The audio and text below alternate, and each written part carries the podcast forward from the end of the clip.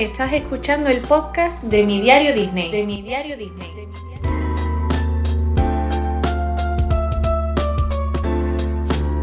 Historias con magia. Con magia.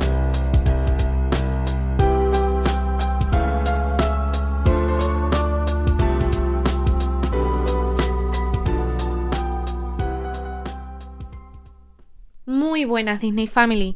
En este cuarto episodio del podcast de Mi Diario Disney recibimos a Franto Ojeda, un creador de contenido andaluz que nos va a desvelar cómo lleva el universo Disney a numerosos formatos y con el que recuperaremos algunos clásicos Disney olvidados. Empezamos.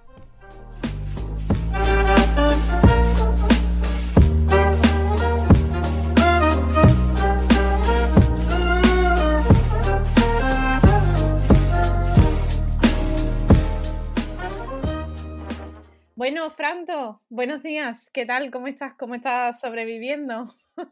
Buenos días, pues aquí como buenamente podemos. Al final esto estamos ahora mismo en una carrera de supervivencia, ¿no? Así que me mantengo estable.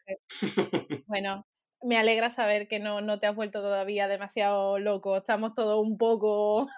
Sí, épocas difíciles, es difícil ahora. Tiempo difíciles. Bueno, pues eh, quería empezar por una cosa que a mí me llama mucho la atención de tu cuenta, eh, porque, bueno, eh, si entras en la cuenta de Fran Tojeda, te das cuenta de que mm, no le falta nada por hacer, o sea, lo hace todo. hace, o sea, hay libros, hay tienda, hay blog, hay fotos en Instagram, hay todo, todo. Entonces, en esta transversalidad en la que tú te mueves, a mí me gustaría saber cómo empezaste y cuál fue el primer paso y en qué momento se te encendió la bombilla y tú dijiste, eh, voy a meterme en, eh, especialmente en el universo Disney, eh, así, tal cual, como de lleno. ¿O fue progresivamente? Cuéntame.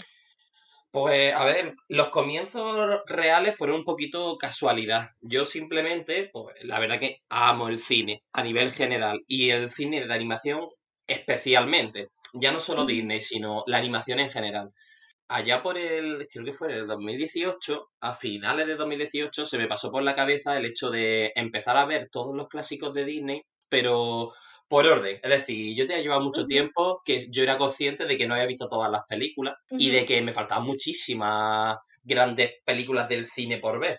Y dije, pues mira, pues voy a empezar a verlos por orden de lanzamiento y pues simplemente le copié a un amigo, en la realidad, le copié a un amigo que compartía en Twitter su opinión de todas las cosas que iba viendo y dije, ay, pues mira, pues voy a, voy a hacer un hilo con los clásicos del 1 al 58, que eran ese, en ese entonces por el que íbamos. Y pues no sé, una cosa llevó a la otra. Se empezó a viralizar un poco el tweet, un poco, tampoco que se viralizara una barbaridad, pero sí que tuvo repercusión para lo que yo era mi cuenta que tenía 500 seguidores o 400, la verdad que bastante poco.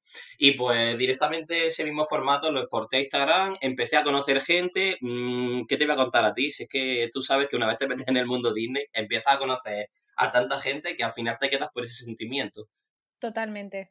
Entonces empezó así, fue compartir un, un tweet y poco a poco me fui dejando llevar por lo que iba viniendo. O sea que realmente eh, esto es una aventura que empieza en Twitter, ¿no? Eh, y, y, ya una vez en ese punto de partida, eh, bueno, ya empiezas a hacer como cientos de cosas porque tu universo como que se expande, ¿no? A múltiples eh, plataformas y formas de hacer, porque bueno, eh, o sea, por tener también, hablábamos el otro día que también tienes un podcast, o sea, que, que, has ido eso, como exportando la manera que tú tenías de expresar tu, tu, tu, tu, pasión, por así decirlo, por Disney, y yo quisiera saber también cómo, o sea, con tantas cosas y tantos frentes abiertos, Em, y además siendo una persona que trabaja, ¿no? ¿Cómo, ¿Cómo concilias todas estas cosas? ¿Te cuesta trabajo o...? Pues hay épocas que son más difíciles y épocas que son más fáciles. La verdad que el trabajo que tengo yo fuera del mundo Disney eh, es un trabajo de alta presión mental. Entonces sí que es verdad que tengo épocas muy buenas y épocas un poquito más duras, en las que a lo mejor le puedo dedicar un poquito menos de tiempo a la, a la cuenta. Sí que es verdad que cuando todo lo que me dices de que se expande muchísimo mi cuenta. Sí que es verdad que todo eso nació en el confinamiento. Es decir, yo he acostumbrado a ser una persona que trabaja muchísimas horas al cabo del día y que encima cuando tengo tiempo libre se lo dedico a, a unos trabajos que son hobby, cuando llegó el confinamiento, yo creo que me vino un poquito, me vino un poquito mal, la verdad, y no supe parar. Entonces, a raíz del confinamiento, tener la página web con, con la finalidad de tener un sitio, porque si tú te pones a buscar en, en Google acerca de los clásicos de Disney, eh, la información es súper difusa. Y era en plan, Buah, es que no hay ningún sitio donde estén los 60 clásicos ordenados y que tú sepas el motivo y que te expliquen. Y dije, bueno, pues, pues, ¿por qué no hacerlo yo? Y pues hice la web y al poco tiempo, prácticamente nada, dije, bueno, pues en el confinamiento, como me, me aficioné un montón por el mundo podcast, pues dije, pues yo voy a estrenar uno. y Vamos allá. Sí, eh, lo único que sí que me preocupé eh, es de rodearme en el podcast de, de, buenos amigos y que no fuera una aventura en solitario porque en el confinamiento ya tenemos bastante soledad, cada uno en nuestras casas. Quiero recuperar la idea de los clásicos porque a mí esta entrevista me hacía especial ilusión porque eh, yo soy una persona muy de clásicos escondidos también. Entonces, em, quiero, bueno, también quiero, quiero hacer como un poco de labor pedagógica aquí para nuestros espectadores, ¿no? Y me gustaría que contaras qué es, qué es un clásico y qué no, porque es verdad que hay mucha confusión con respecto a esto. A ver, eh, primordialmente, todos los clásicos son aquellas películas que están hechos por el estudio original de Walt Disney. Walt Disney tiene muchos estudios, no es solo el principal, está Disney Channel, está Disney Toon, está Walt Disney Studios. Mm, entonces, lo primordial para un clásico es que, salvando ciertas cosas que son puntuales, es que realmente se haya estrenado en cine y que sea hecho por Walt Disney Animation Studios. Si no tiene estos dos ingredientes, no se considera clásico. Hay algún un par de, exclusiones que son clásicos. Por ejemplo, la película de, de Piglet es un clásico, pero está hecho por, por Disney Toon Animations. Y esa es un, simplemente es un, es un, en España se considera clásico por el boom que tuvo esa película. Sin más. Hay algunas como a pequeñas exclusiones. Incluso en América Latina hay películas que no son clásicos y son del estudio principal de Disney, pero funcionaron tan mal en taquilla que realmente Disney prefirió sacarlo de la lista oficial, por decirlo así, al menos en esas zonas. Es decir, ahora mismo existen, existen para el habla hispana hay dos listas, está la española y la, y la latina. no difiere mucho, pero un par de películas sí. Vale, sí, sí, a eso quería llegar. O sea que realmente también un, un, punto importante dentro de lo que puede conformar un clásico o no, que no es excesivamente importante porque ya hemos visto que principalmente es del tipo de estudio del que vienen, pero sí que es verdad que se tiene en cuenta qué es lo que aprecia más la gente y menos, ¿no? Por lo que me acabas de contar de que hay listas diferentes, aunque la diferencia sea mínima. Antiguamente sí, ahora ya lo tendría más complicado porque, por ejemplo, ya se considera clásico Raya sin, sin haber sido estrenada. Entonces, ahora mismo ya Disney, si le va una película muy mal, no le queda más remedio que aceptarlo. También supongo que esto también dependerá de que justamente las películas que no son clásicos en Latinoamérica, si no recuerdo mal, es Salvaje, que no sé si acordaréis que antes de su estreno, no sé si seréis muy jóvenes o no los que estáis escuchándonos, pero antes de su estreno fue duramente acusada de plagio referente a Madagascar. Sí, yo recuerdo Salvaje también. O sea, estoy en esa franja de edad de acordarme. Entonces, yo creo que esa, por ejemplo, no, cuenta como clásico en Latinoamérica por, esto mismo, de que antes de que se oficializara ya hubo demasiadas polémicas y, ya se sabía que la crítica iba a ser muy dura con ella. Em, y en, en, cuanto a la recuperación de clásicos, eh, también por volver un poco a, mm, a, la infancia, por así decirlo. ¿Tú recuerdas de pequeño haber accedido a algunas de estas películas así como más escondidas? Porque yo ya que estoy, eh, eh, cuento un poco mi caso. Yo tengo una película que a mí me encanta, que de pequeña teníamos en mi casa, porque a mí, eh, bueno, mis padres lo vieron de pequeño y a ellos les encantaba, que era Bongo y Mickey y las judías mágicas.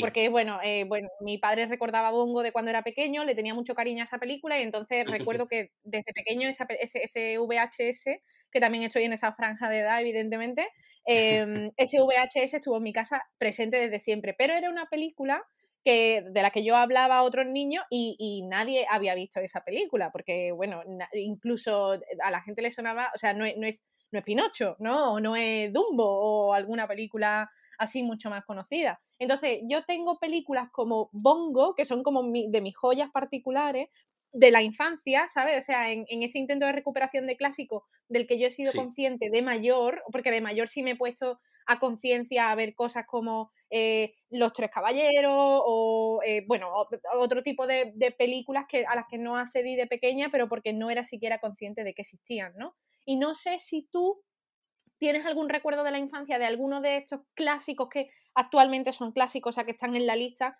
pero que no eran muy, muy, muy comunes o ya los descubriste de mayor. Dependiendo de la persona, mm, la conoce o no. Casi todo el mundo la conoce, obviamente, porque ha tenido como tuvo un segundo boom. Pero cuando yo era pequeño sí que es verdad que no la conocía Fantasía. Es Fantasía y, el corto de Brasil de, los tres caballeros. Eh, de saludos amigos, perdona. De saludos amigos. Sí, sí, saludos amigos, es verdad. Es decir, me acuerdo que no me gustaba la película, pero ese, esa parte del corto me acuerdo tenerlo grabado a fuego en mi cabeza. Qué, fuerte, qué cosa. Y bueno, eh, aquí, ya que estamos eh, aquí, en el podcast, eh, Tris y yo, da la casualidad de que somos de, edades diferentes, porque ella es un poco mayor que yo, pero coinciden que la primera película de Disney que fuimos a ver al cine fue El Rey León. No sé si te acuerdas de cuál fue tu primera película en el cine. De, de mm. Disney, quiero decir porque a lo mejor viste otra película antes. Es que claro, es que lo que pasa es que yo soy de pueblo y tú como bien, como sabrás, en los pueblos sí que es verdad que no hay cine. Entonces yo recuerdo llegar al cine tarde. Recuerdo que mi primera película de animación del cine fue la de Pokémon. Ay, qué tierna, qué tierna edad. es que tengo, ¿sabes lo que pasa? Que tengo como mezclas en mi cabeza. Juraría que fue Toy Story 2. Es que ya no me cuadra tanto. Es como, creo que sí, pero no te lo puedo asegurar. Pero juraría que fue Toy Story 2, porque la 1 no me cuadra que fuera. Es que recuerdo estar en el cine viendo Toy Story. Pero la 1 yo era muy pequeño, porque la 1 creo que es del 96. Y mm, después, eh, de, las de todas las películas más clásicas o menos clásicas, eh, tienes, cuéntame tus favoritas, porque a mí me pasa, por ejemplo, que yo soy muy de, bueno, mis películas favoritas son El Rey León y La Bella y la Bestia, no me escondo, ¿sabes? O sea, son películas que todo el mundo ha visto. Bueno, podemos decir que esas poder lucirlas con orgullo. Sí, sí, por supuesto que sí. Pero es verdad que yo soy muy de las películas que, que bueno, un poco, que no, no, no es fantasía, ¿no? ¿no? No son películas que tú digas, bueno, a lo mejor tengo que conscientemente buscarlas, pero sí que me gustan mucho mucho, mucho rollo, que las veía 50 millones de veces, eh, películas como Merlín, eh, Robin Hood o El Jorobado de Notre Dame, eh, que son películas que a mí me apasionan. Pero es verdad que yo comentaba Merlín o Robin Hood y a la gente es que no le importaba un pimiento, ¿sabes? sí, cierto, cierto. Sí, eso, eso me ha pasado a mí mucho siempre porque creo que la gran mayoría de gente, ahora ya no tanto, pero sí que en su momento la gran mayoría de gente mmm, criticó muchísimo a Atlantis y yo recuerdo que fue amor a primera vista. amo, sí, sí, pero completamente de acuerdo, ¿eh? Y Atlantis, y, chicos, si, si nos estáis escuchando y habéis tenido una cierta aversión por Atlantis porque pensáis que esa película fue algo que se sacaron un poco de la manga y que nadie entiende muy bien, volvé a verla porque de verdad merece muchísimo la pena. Por favor. Maravillosa. Yo este año me la he vuelto a ver como un par de veces, que yo de vez en cuando me hago una revisión de clásicos también, ¿sabes? Haces bien, haces bien. La verdad que siempre descubres nuevos detalles. Yo, por ejemplo, también vi revisiones los clásicos en Disney Plus, porque, a ver, yo creo, doy por hecho que todo el mundo lo sabe, pero por si algún despistado no se ha dado cuenta, eh, en cada película de los clásicos, en la gran mayoría, tienes una pestañita que pone extras que entonces, por ejemplo, por si no la, por si no lo has visto, en la película de, de Atlantis tienes un extra con un inicio alternativo. ¡Hala! Uy, yo me estoy enterando de esto ahora mismo. pues después de esto, ya sabes lo que tienes que hacer. O sea, en cuando terminemos de grabar, me meto directo a ver el inicio nuevo de Atlantis, vamos, por Dios. y además cambia completamente. Era como una forma que quería, querían hacer una explicación diferente de cómo empezó todo y no tiene nada que ver mm, con, lo, con cómo empieza la película con ese holocausto de, de la ciudad me gusta pues, menos. Eh, también te lo digo. Es decir, gracias a Dios que se quedó como se quedó. eligieron bien, ¿no? sí. Yo también hay un, no sé si te pasa, que seguro que te pasa porque hay muchos, muchos, muchos clásicos y muchas películas que ha sacado Disney, que yo tengo una que se me ha atascado en la vida y que no he vuelto a ver y que tengo que recuperar, que es la, la mm, creo que la Isla del Tesoro, puede ser que se llame, sí, ¿verdad? Mm, sí, claro, o sea, de, Sí, sí, sí. yo, fui a verla al cine, o sea, es de, de los... Pero es que, es que hay dos, te refieres a la de animación, ¿no? A la de animación, exacto. Esa es el planeta del tesoro. El planeta del tesoro, es verdad. Sí, he dicho la isla del tesoro. No, no, el planeta del tesoro. no tengo casi ningún recuerdo de esa película. ¿Crees que debería volver a verla? Mm, no es de mis grandes favoritas, pero sí que es una película que se sale de todos los matices estandarizados que había de Disney en esa época y incluso en la presente. Entonces, le pasa un poquito lo que Atlantis. Es tan diferente que la puedes amar o odiar. Pero a mí me pasa, por ejemplo, lo mismo y hay mucha gente que la ama, pero yo la verdad que incluso cuando la tuve que volver a ver con, lo, con el reto, dije, madre mía, ahora yo cómo valoro esto porque es que no me gusta y soy consciente de que películas peores, pero me gustan más. Que como digo, ¿cómo soy, cómo soy neutral en este aspecto? ¿Qué me pasa con descubriendo a los Robinson? Ah, sí, yo ahí estoy contigo. Tampoco, yo no soy súper fan es verdad. No sé si es que ya me pilló mayor o no, no sé muy bien qué me pasó, pero es verdad que se me atravesó un poco. Hmm, a mí se me atravesó en su día y volviendo a la vez con el reto también sí que es verdad que también se me, se me volvió a atravesar. Yo tenía esperanza en que me, en que me enganchara, pero sí que recuerdo que es una de las pocas películas que incluso la tuve que ver en dos días diferentes porque mi cabeza no, no era capaz de concentrarse en la película porque no me estaba convenciendo. Bueno, y a mí me pasa también cuando yo hago las revisiones de los clásicos que hay ciertas partes de ciertas películas que no puedo volver a ver. Por ejemplo, me pasa con eh, Taron y el Caldero Mágico, eh, que tiene un villano como muy oscuro, que es una especie de calavera, y yo recuerdo que eso me daba auténtico pavor. Y de hecho tengo como tan mal recuerdo de lo mal que lo pasaba viendo aquello, que siempre me salto todas las partes del villano, que tú dices, bueno, tía, tienes veintitantos años, yo creo que ya está bien, ¿no? Debería poder enfrentarte a esto, pero no puedo. Y me pasa lo mismo con eh, Bambi en la pradera, cuando tú ya estás viendo venir la tragedia, siempre la tengo que saltar. Oh imposible. O sea, mi corazón no puede, para, no puede, no puede. Me, con el Rey León lo superé, fue algo que, que, que me costó, pero superé. Eh, con Dumbo también lo superé, que me costó. Es que creo que para nuestra generación la muerte de Mufasa, por mucho que digamos de que fue muy, muy dura, yo creo que ya nuestras cabezas la ha como romantizado. Sí, sí, yo creo que también, exacto. Esa romantización de la tragedia está ahí. Exactamente. Pero, pero lo de la madre de Bambi todavía lo llevo regulinchi, ¿para qué te voy a mentir? a mí me pasa, ay, no me acuerdo en cómo es la escena, pero recuerdo que esto me pasaba en Toby Toby. Uy, uy, mm. Dios mío, ¿verdad? Qué disgusto más grande. No me acuerdo el motivo ni por qué, pero recuerdo que me pasaba. Y bueno, bueno, es muy cruda y esta película también es uno de los grandes desconocidos. Eh, la de los rescatadores, la original, no la segunda oh, parte que es un poquito más conocida.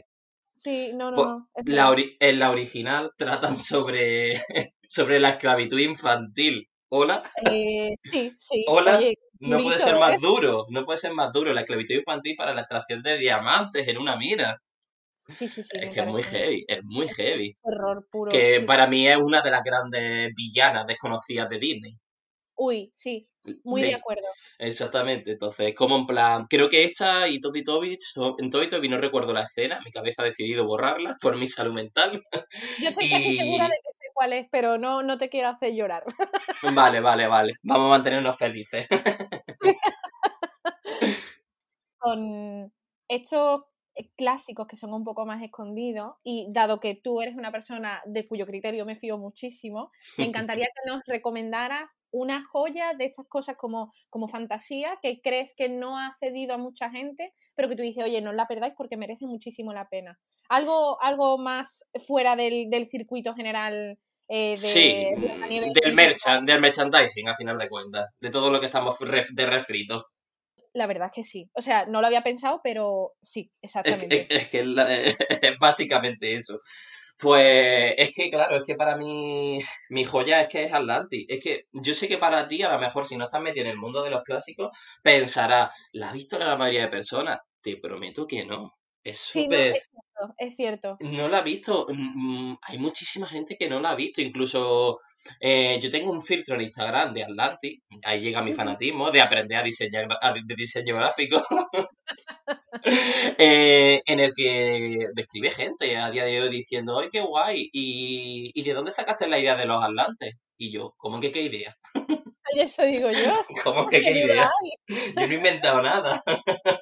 pues creo que esa es una de los, de los grandes. Y luego animaría a todo el mundo a que, siendo adulto, revisionara Lilo y Stitch. Es que cambia el concepto completamente. Ese dolor de la pérdida familiar que tiene que tiene Lilo, esa Nani siendo mm, recién cumpliendo la mayoría de edad, teniendo que hacerse cargo de una familia y de la educación de una niña, ese Stitch que acude a la agresividad mm, porque nadie lo entiende y simplemente nadie lo quiere, esa es su forma de, de revelarse. Mm, la película es tan profunda que es como en plan, me ofende, me ofende la gente que lo considera como una película solo de humor y sin fondo alguno. Sí, totalmente, porque yo también, o sea, revisionándola me he dado cuenta de que primero es una película sobre el duelo y cada uno lleva un duelo diferente. Eh, Lilo lleva el duelo de, bueno, de su familia eh, que se ha roto prácticamente, Stitch lleva el duelo de ser una persona como, como huérfana de cariño y de interacción del resto, eh, Nani que apreciación, por favor, a Nani aquí, porque es una tía 10 y esa señora tenía, bueno, esa señora, esa chavala tenía una vida muy difícil. yo recuerdo de pequeño que no me gustara Nani. Ahora me ofende haber pensado eso. Que tía más aburrida, siempre riñendo, es como, uff, lo que tenía encima. Y tanto, y tanto. La edad, es con la edad. y tanto. Entonces, como gran clásico desconocido, vamos a cogerlo con pinzas Atlantis. Y como recomendación extra, eh, por favor, que todo el mundo vuelva a ver Lilo y Stitch. Em, también te quería preguntar, porque, em, bueno, estábamos hablando de los filtros de Instagram y también eh, a mí me hacen mucha gracia tus tu reels que son eh, con, con, Operación Triunfo y Princesas y eso, porque me, me, fascina, porque yo soy muy pop para estas cosas y me río mucho, me encanta. Y en general veo que de alguna manera siempre consigues encontrar un hilo conductor entre todos tus mundos, ¿no? Eh, me recuerda un poco a, mm, como al interior de Riley en, Del Revés, que tienen como diferentes islas, ¿no? Sí, sí, sí. No sé cómo lo haces, pero es verdad que tú estableces un puente entre todas las islas que tienes dentro. Y eh, en plan, eh, también sé que te gusta mucho Estudio Ghibli, también. bueno, todas las cosas que, que tienes como en, en tu entorno, en tu órbita y acaba eh, uniéndolas, ¿no? ¿No te cuesta mucho trabajo establecer ese hilo conductor entre las cosas? Lo único que me cuesta trabajo es el hecho de cada vez que se me ocurre algo, mm, concentrarme y anotarlo, porque realmente casi todos los, si no, por ejemplo, mucha gente me dice, deberías de subir más la sección esa de los reels, lo que tú dices, de las estrellas del pop como personajes Disney, pero es que realmente todo lo que he subido ha sido de una manera completamente inocente, de simplemente yo estoy en mi día a día escuchando música y se me viene, y se me viene y ya está. Y en plan, algunas veces se me vienen tres personajes en un día, otras veces no se me viene nada en tres semanas. Exacto, o muchas veces se me vienen cosas y luego cuando me pongo a analizarlas digo, bueno, a lo mejor se me está yendo un poco la cabeza y lo voy a entender solo yo. Total, me meo. Bueno, yo siempre estaré aquí para reírme porque yo para esto es que soy, siempre entro mucho dentro de la narrativa, ¿sabes? es, que yo, es que todo lo que seamos de, nuestra quinta es que son grandes clásicos y juntar los clásicos Disney y los clásicos del pop español, yo creo que eso es una fantasía. Bueno, y en el caso del ecosistema de la red social y demás, tú que pasaste de Twitter a Instagram y que estás muy presente, eh, supongo que esta es una pregunta un poco obligatoria, ¿no? Eh, ¿Qué, llevas mejor y qué llevas peor? Que, o sea, porque llega un momento en el que a lo mejor eh, hay días que dices, tiro el teléfono por la ventana, tío, hoy no, no me apetece nada esto. No sé cómo lo llevas tú. A ver, lo mejor que llevo de Instagram es la interacción. Yo creo que es lo que nos llena a todo el mundo. El hecho de, con interacción no me refiero al hecho de que tengas muchos comentarios, sino simplemente el hecho de una buena conversación, de conocer a gente guay. Eh, hace unas semanas conocí a un chaval eh, a través de otro podcast y ese chaval me aporta mucho a, la vida cada vez que lo escucho. O una youtuber también conocí gracias a Instagram. Entonces me quedo con eso. ¿Con qué no me quedo? Con el algoritmo. Con el algoritmo. Es decir, pero no me quedo con el algoritmo porque me obliga a que si quiero que funcione mi cuenta, en ciertos momentos tengo que dejar de ser tan natural, estar en contra de la no naturalidad en Instagram. Al mm. final conviertes algo que te gusta mucho hacer en una cuestión numérica y eso es muy triste. Exacto, es que al final de cuentas yo no lo tengo como negocio ni muchísimo menos la cuenta de Instagram. Entonces, como no lo trato como un negocio, pues prefiero seguir trabajando esa naturalidad. Yo tengo mi trabajo con mis ingresos principales muy bien establecidos y definidos.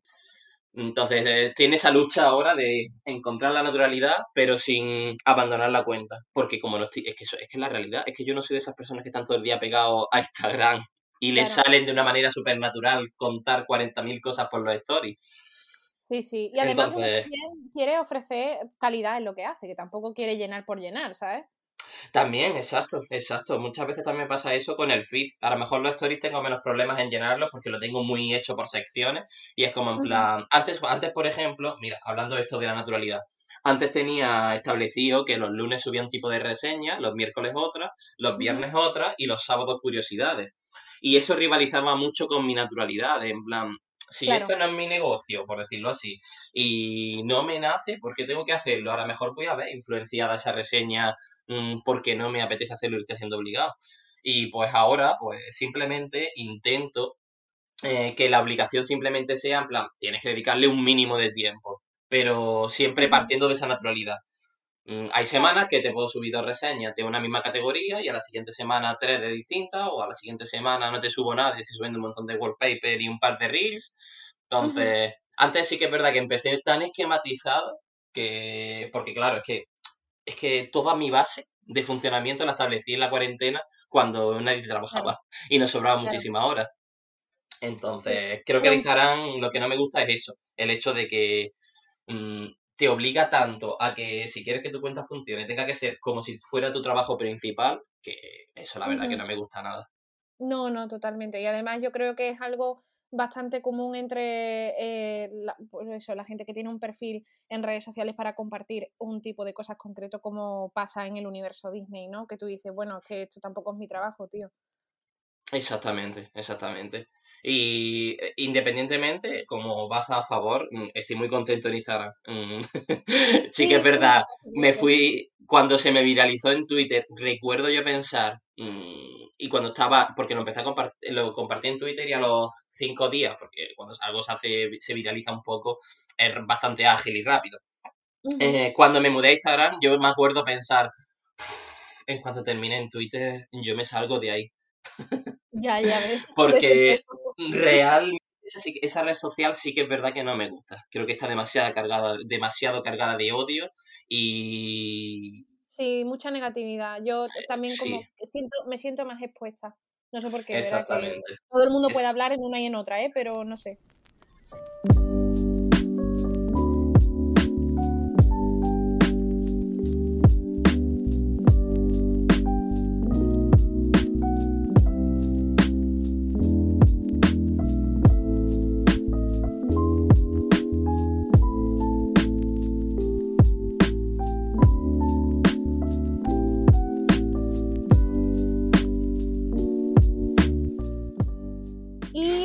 Quiero darle eh, paso a la segunda parte, que va a ser eh, muy mínima, porque, bueno, eh, se han juntado andaluz en un podcast, entonces no paramos de hablar, lo sentimos muchísimo, es nuestra naturaleza.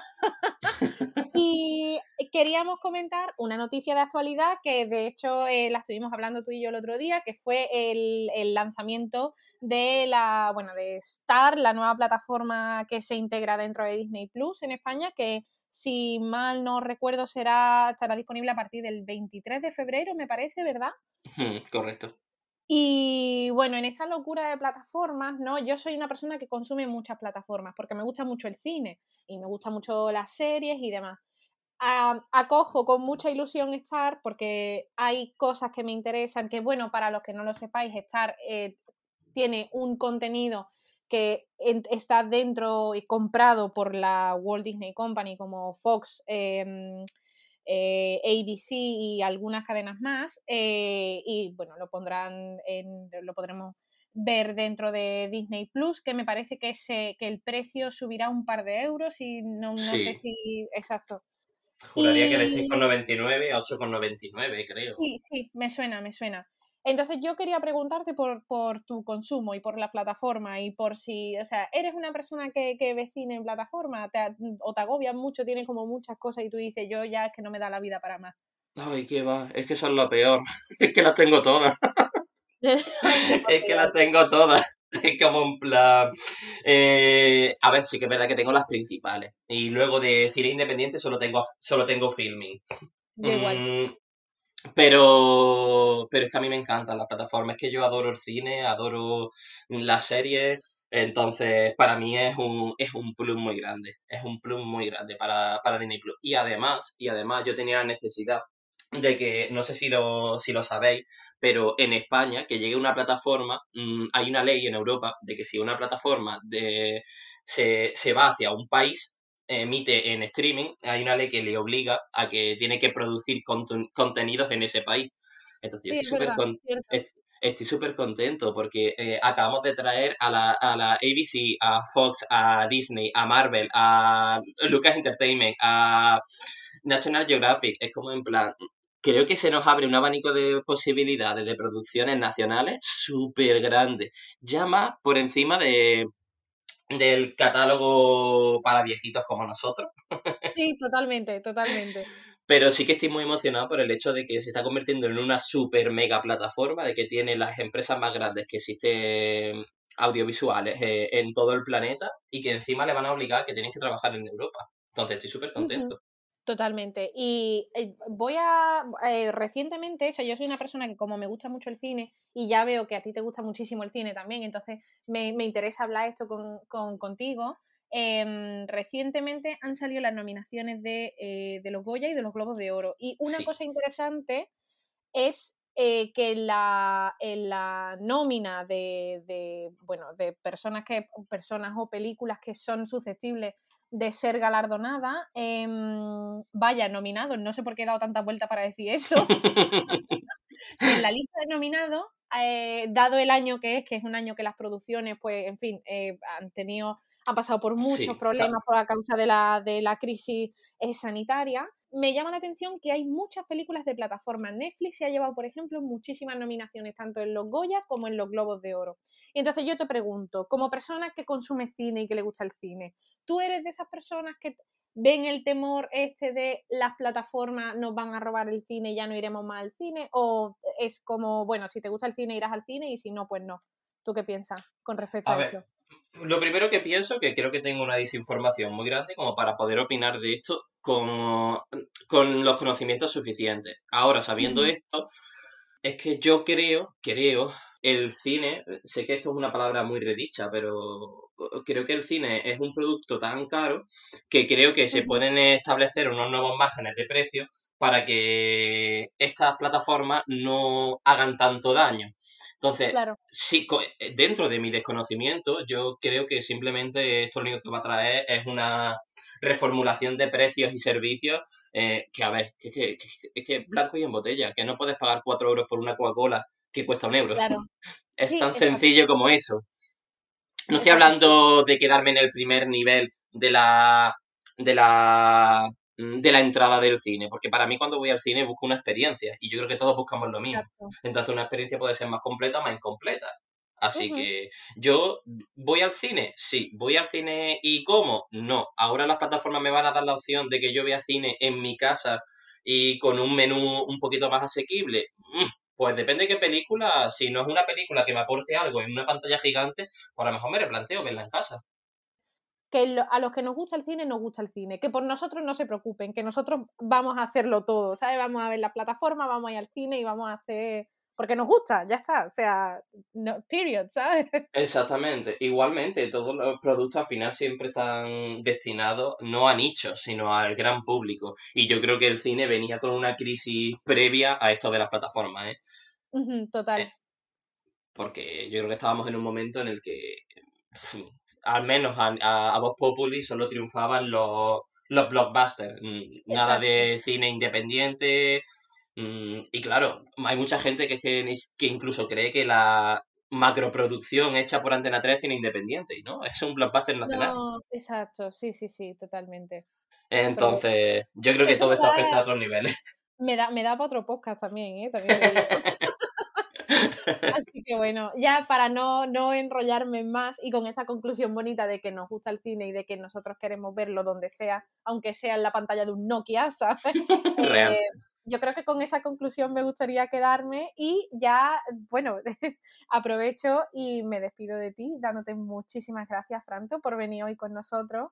Gracias a vosotros, por hablarnos de los clásicos, que es algo que a mí me reconforta mucho y me reconecta mucho con mi infancia. Y desde aquí también animo a todos a que tomemos nota de estas fantásticas recomendaciones que nos ha dado Franto, porque de verdad entiende, de verdad sabe, ha visto muchas películas, así que eh, si tenéis un fin de semana flojillo, eh, echarle un vistazo a lo que hemos recomendado antes, que seguro que os va a alegrar el día. Así que nada, Franto, muchas gracias por venir. Te lo agradecemos mucho. Gracias, gracias. Y mucha suerte en tus próximos proyectos. Un besito.